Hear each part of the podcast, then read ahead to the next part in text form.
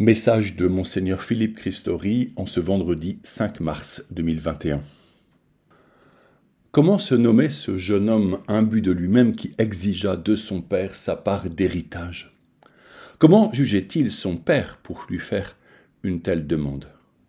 Quelle affection les avait unis pour que la communion soit rompue? Le pape François parle de la culture du déchet, non pour évoquer les poubelles, mais pour désigner l'attitude envers les personnes âgées, oubliées à leur triste sort dans des maisons spécialisées. Ce fils cadet est parti. Il a dépensé avec des filles et au jeu l'argent gagné durement par son vieux père.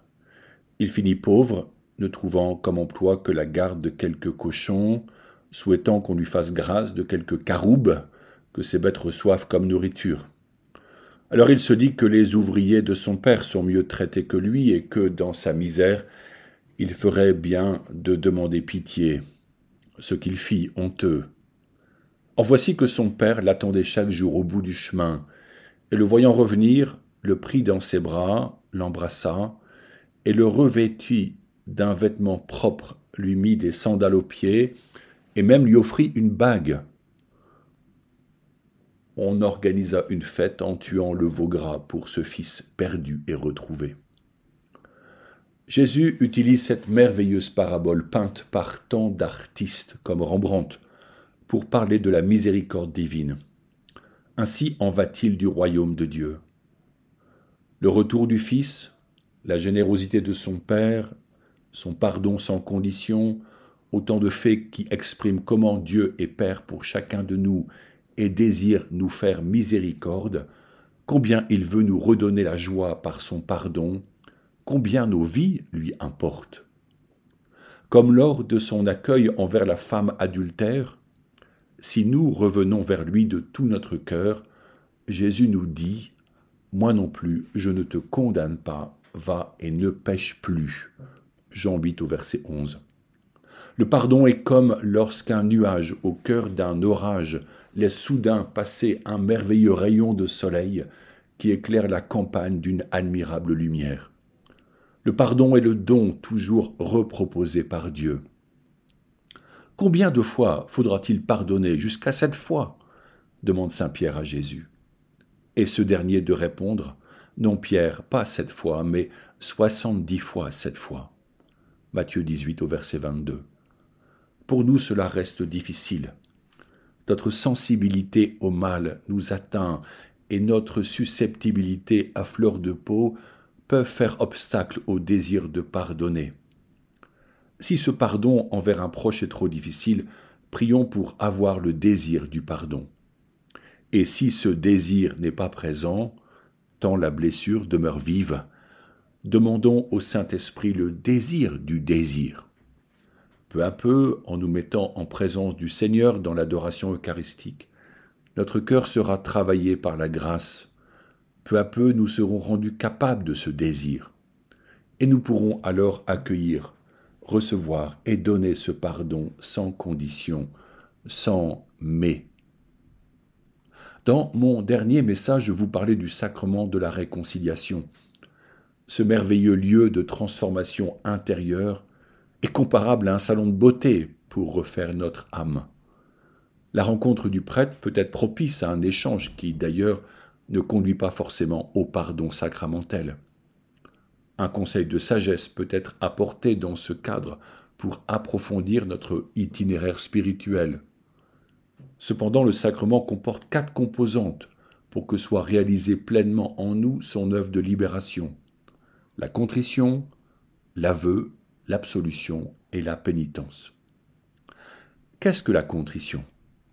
Plus qu'une émotion, c'est la conscience que j'ai fait mal, que j'ai mal agi ou mal parlé, et que cela a blessé mon prochain comme moi-même.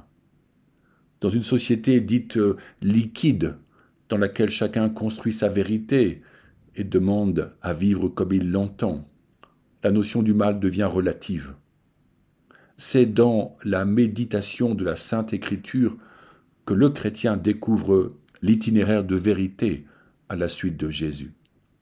C'est ainsi que sa contrition s'approfondira et deviendra mature. L'aveu est une étape plus difficile et humiliante. Avec le temps, on apprend à dire les faits, à nommer avec simplicité ce qui fut mal. Dieu est libérateur.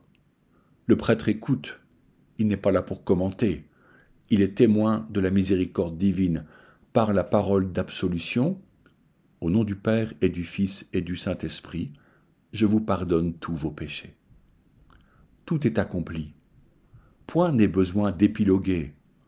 Voyez comme le Christ ne commande pas la vie de la femme adultère, il lui offre la liberté, une vie nouvelle.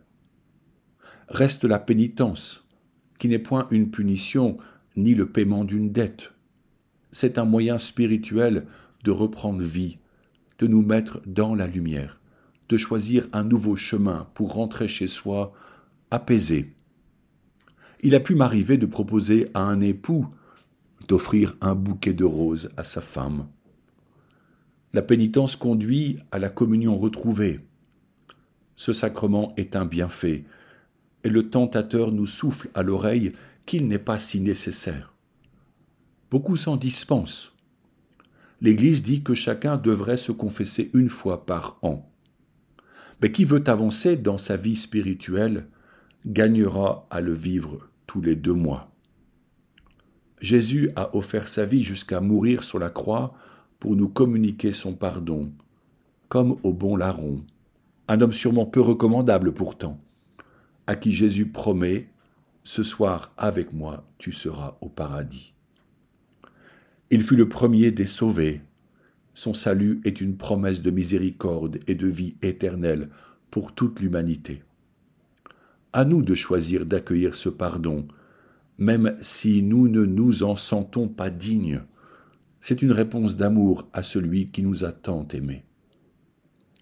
Durant ce carême, nos frères et sœurs catéchumènes avancent vers leur baptême, leur confirmation et leur première communion, qui leur seront conférées lors de la vigile pascale le 3 avril. Les trois prochains dimanches, chaque communauté paroissiale les entourera de sa prière et de son affection lorsqu'ils vivront les scrutins. Ceux-ci sont des prières puissantes que l'on peut appeler aussi exorcisme, dont l'effet est de faire croître tout ce qui est bon en eux et d'ôter le mal qui demeure parfois caché dans l'ombre. Le carême est souvent la dernière ligne droite avant d'être plongé dans l'eau du baptême, et ce peut être aussi un moment de combat spirituel. Le candidat constate sa faiblesse, et ses résistances à se laisser convertir par la grâce. Le baptême est une renaissance. Or tout accouchement se fait dans la douleur. Il est donc si important que ces candidats se sentent entourés et accompagnés, soutenus et intégrés. Chaque catholique est responsable de nos nouveaux frères et sœurs en Christ.